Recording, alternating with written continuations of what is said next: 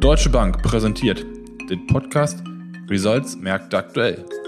Mein Name ist Sebastian Neckel und ich spreche mit Dr. Ulrich Stephan über Themen, die die Weltwirtschaft bewegen. Den neunten Monat in Folge steigen die Auftragsbestände in Deutschland. Was bedeutet das für unsere Wirtschaft? Ist Europa bereits in der Erholungsphase?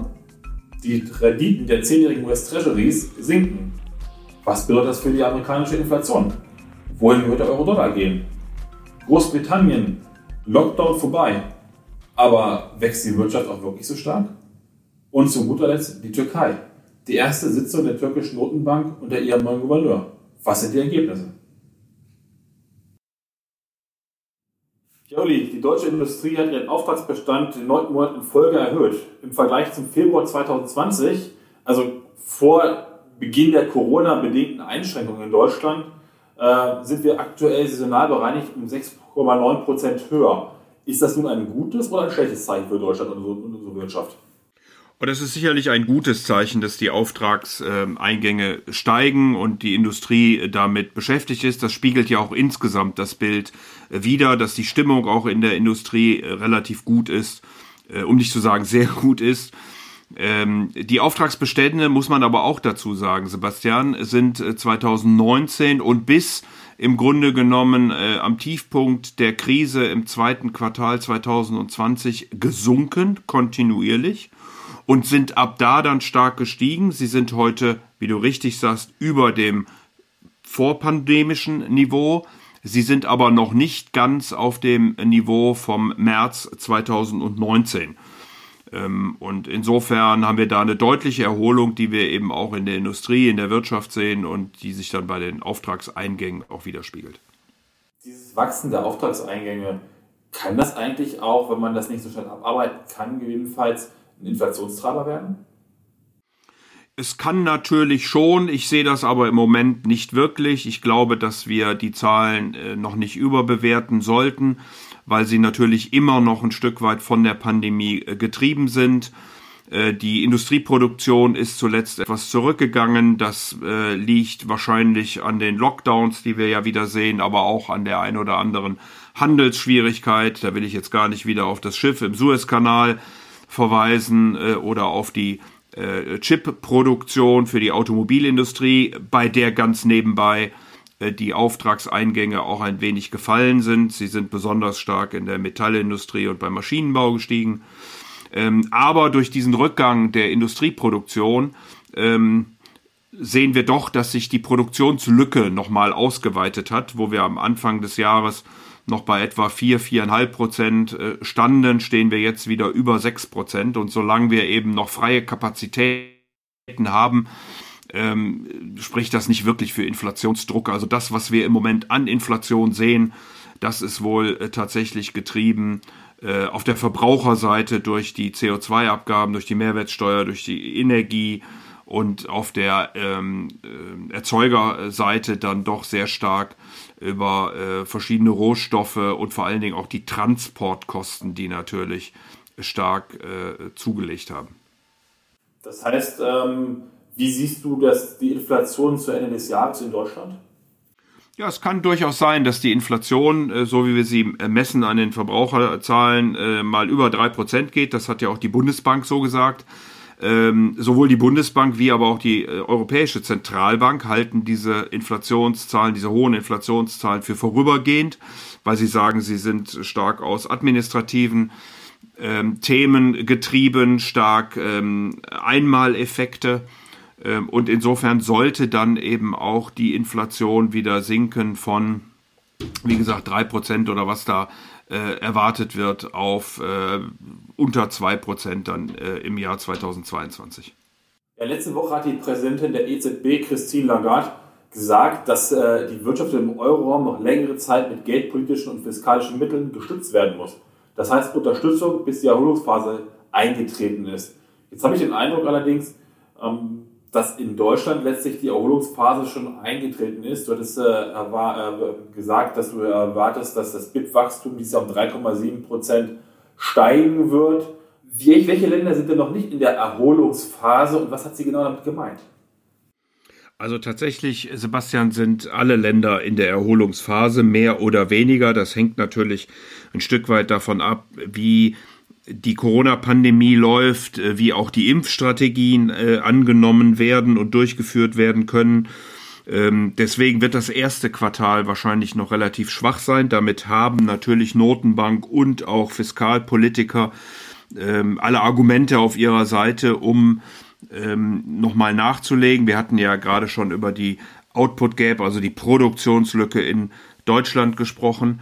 Äh, wir erwarten aber dann eben doch im zweiten, im dritten Quartal äh, eine deutliche Erholung in der gesamten Europäischen Union und deswegen gibt es ähm, natürlich auch Stimmen aus der Notenbank, die gesagt haben, äh, dass man jetzt sukzessive den Ausblick auch verbessern würde und damit die, den Grundstock legt für äh, dann eine Diskussion über das Ende des pandemischen Programmes. Wir reden mal noch nicht über Leitzinserhöhungen oder ähnliches, sondern nur über ähm, möglicherweise das Rückführen dieser extraordinären Anleihenkäufe dann ab dem dritten Quartal. Also das würde ich nicht äh, für unwahrscheinlich halten.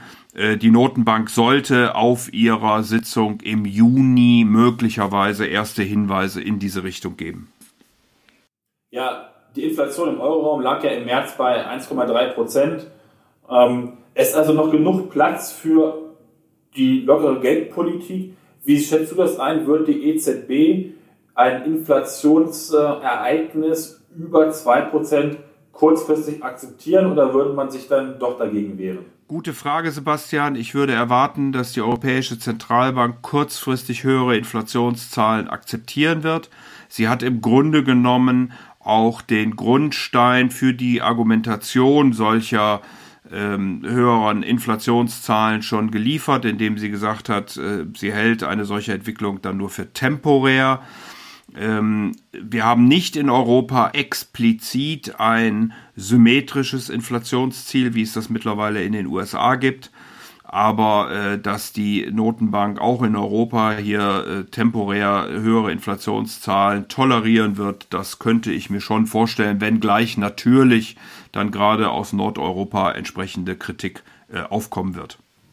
Ja, wir hatten jetzt mal äh, ja, relativ intensiv auch immer über die Inflation in den USA, die erwartete Inflation gesprochen. Sind die zehnjährigen US-Staatsanleihen in der Rendite doch relativ weit runtergelaufen. Wir hatten Ende März einen Hoch bei ungefähr 1,77, äh, sind jetzt beim Tief bei einer 1,52 gewesen. Ist das eigentlich überraschend gekommen für dich, dass, äh, dass die Renditen rückläufig gewesen sind? Vor allem, weil ich meine, wenn man sich die Veröffentlichungen der US-Konjunkturdaten anguckt, die übertreffen ja zum Großteil immer die Prognosen, die gestellt worden sind. Ja, man muss, glaube ich, hier ein bisschen äh, durch die Brust ins Auge ähm, argumentieren, äh, Sebastian.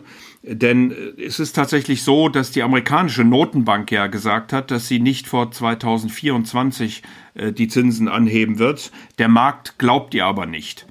Ähm, man sieht das an der Zinsstrukturkurve beispielsweise, die hing so etwas durch im Bereich der drei bis siebenjährigen. Äh, das hat sich mittlerweile gegeben und wenn im kurzfristigen Bereich eben die Zinsen im Grunde genommen mehr steigen als im langfristigen Bereich, äh, dann zeigt das, dass hier der Markt äh, darauf spekuliert, dass die Notenbanken eben oder dass die amerikanische Notenbank in dem Falle früher die Zinsen anheben wird. der Markt geht im Moment von einem Zinsschritt schon im nächsten Jahr aus und dann weiteren in 2023. Ähm, und die Frage ist natürlich, wer hat recht? Äh, es ist aber so, wenn äh, die Fed tatsächlich früher die Zinsen anhebt, dann würde sie ja äh, quasi präventiv etwas gegen die Inflation unternehmen und deswegen steigen dann die Inflationserwartungen nicht mehr und mit den Inflationserwartungen steigen dann eben auch die langfristigen Zinsen nicht mehr so stark. Und das ist das genau, was wir hier im Moment erleben in der Zinsstrukturkurve, wo, wie gesagt, dieser Bereich, der ganz kurze wird halt von der Notenbank direkt festgehalten, da bewegt sich natürlich nichts. Äh, dann dieser Bereich drei bis sieben Jahre, der ein Stück weit angestiegen ist und im langfristigen äh, sind wir ja doch sehr schnell auf die 1,75 äh, in etwa gelaufen und dann äh, von da wieder ein Stück abgeprallt, äh, was mit Corona und der dritten Welle zu tun hat, aber eben auch mit der Erwartung an die FED hier frühzeitiger und energischer äh, gegen die Inflation vorzugehen. Was bedeutet das für deine Euro-Dollar-Erwartungen? Ändert die sich jetzt oder sagst du, naja, die Wahrscheinlichkeiten sind immer noch relativ gering momentan, muss erstmal abwarten. Ich äh, glaube nicht, dass wir jetzt äh, oder dass ich meine Erwartungen dann überdenken muss. Ja, auch da spielen natürlich verschiedenste Faktoren äh, mit hinein. Die eine ist eben die, die wir gerade geäußert haben, also dass äh, die Fed immer noch sagt, oh, wir haben noch ganz viel Zeit und äh, äh, auch stark die Risiken äh, betont, ähnlich wie du das vorhin bei Frau Lagarde gesagt hast. Nur gibt's eben dann auch Stimmen aus der Europäischen Zentralbank, die sagen, naja, der Blick könnte sich schon so langsam verbessern und man äh, könnte dann eben äh, zumindest mal ähm, ja über das Ende dieses äh, pandemischen Programmes nachdenken. Das scheint in Amerika noch nicht der Fall zu sein. Ähm, dann spielt sicherlich da hinein, dass wir gerade mit dem Fiskaljahresende äh, Käufer äh, oder Käufe gesehen haben aus Japan. Äh, japanische Investoren haben in relativ großem Stil äh, amerikanische Staatsanleihen gekauft. Auch das zieht dann natürlich die Kurse und drückt die Renditen ein Stück. Äh, und vor diesem Hintergrund ähm, sind dann eben äh, Euro-Dollar ähm, im Moment in einer Richtung, wo der, wo der Euro etwas, äh, etwas stärker wird. Ähm, und ich denke, dass das auch anhalten kann, bis wir dann im zweiten Halbjahr eben äh, möglicherweise dann doch Diskussionen haben werden, um ähm, auch einen Ausstieg aus dem Kaufprogramm, aus dem Anleihenkaufprogramm der amerikanischen Notenbank. Also insofern würde ich erwarten, dass wir äh, vielleicht nochmal Dollar sehen äh, jenseits der 1,20 äh, und dass sich das dann im zweiten Halbjahr äh, durchaus wieder ein Stück weit drehen könnte, sodass wir dann wieder einen etwas festeren Dollar sehen. Bei den ganzen Handelsstreitigkeiten, Handelskonflikten, die wir in den letzten Jahren, kann man ja schon mittlerweile sagen, zwischen den USA und China gesehen haben, ist mir immer noch im Hinterkopf, dass ja die Chinesen letztlich der größte Gläubiger der Amerikaner sind, die also das größte Portfolio über US-Treasuries verfügen. Ist das immer noch so? Davon gehe ich aus. Äh, aber wie hat sich dieses Portfolio entwickelt? Also tatsächlich haben die Chinesen äh, auch sehr stark gekauft in den letzten Wochen und Monaten. Ähm, das hängt möglicherweise auch mit Außenhandel und mit äh, dem Renminbi zu tun oder zusammen. Äh, aber man sieht also tatsächlich, äh, wie ich das gerade schon gesagt habe, von asiatischer, auch von chinesischer Seite, äh, also aus Asien heraus starke Käufe, so dass äh, natürlich über die letzten Jahre das US-Dollar-Portfolio äh, der Chinesen etwas abgeschmolzen ist, aber nochmal in den letzten Wochen ist es dann sogar wieder angestiegen. Wenn man was Positives sehen möchte in, in Europa, dann kann man Richtung Großbritannien gucken. Positiv zum einen, dass das Impftempo extrem hoch gewesen ist bislang. Positiv auch, dass äh, man das eine oder andere Kaltgetränk mittlerweile in den Pubs wieder trinken darf.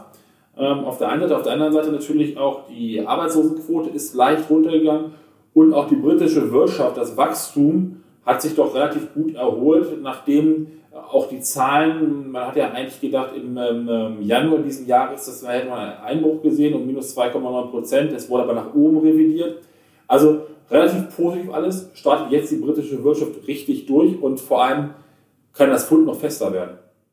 Ja, davon würde ich äh, fast ausgehen, äh, dass die britische Wirtschaft jetzt durchstartet, äh, solange wir eben nicht noch eine dritte Welle bekommen. Boris Johnson ist ja da im Moment durchaus etwas vorsichtig.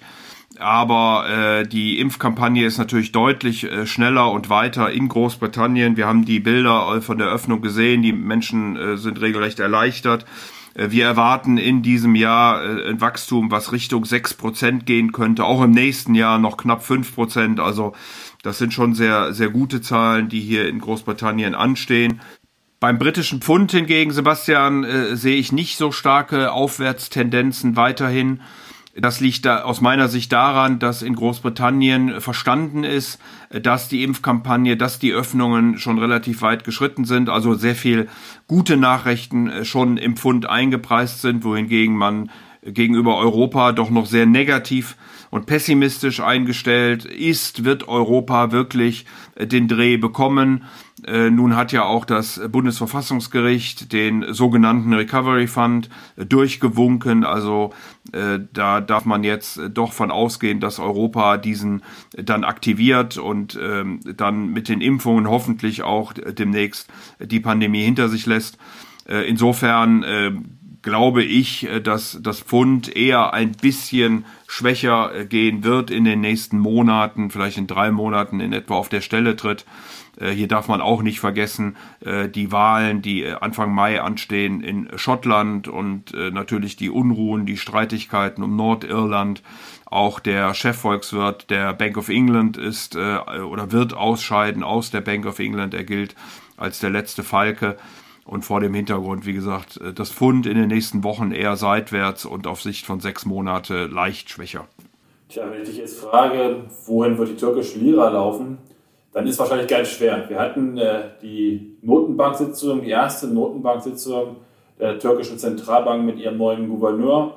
Da wurde der Leitzins bei 19 Prozent bestätigt, das ist immer noch knapp 3 Prozent über, dem aktuellen, über der aktuellen Inflationsrate.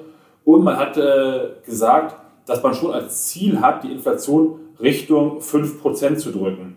Da denkt mir im ersten Moment, hätte ich gesagt, total positiv. Ähm, man könnte eventuell von weiteren Leitzinsanhebungen ausgehen. Dann wurde aber gesagt, ja, also der Leitzins muss halt nur oberhalb der Inflation liegen. Das heißt, ähm, stehen wir in der Türkei jetzt doch wieder vor Leitzinssenkung? Ja, ich glaube, man muss äh, tatsächlich mit Äußerungen aus der Notenbank äh, vorsichtig sein. Wir haben ja schon einige Entlassungen von Notenbankgouverneuren gesehen, die nicht das umgesetzt hat, was der Staatspräsident sich vorgestellt hat. Äh, tatsächlich liegt die Inflation im März bei 16,2 Prozent. Der Leitzins liegt bei 19 Prozent. Also nach dieser Verlautbarung der Notenbank selbst hätte man äh, äh Platz für ungefähr drei Prozent ähm, Leitzinssenkung.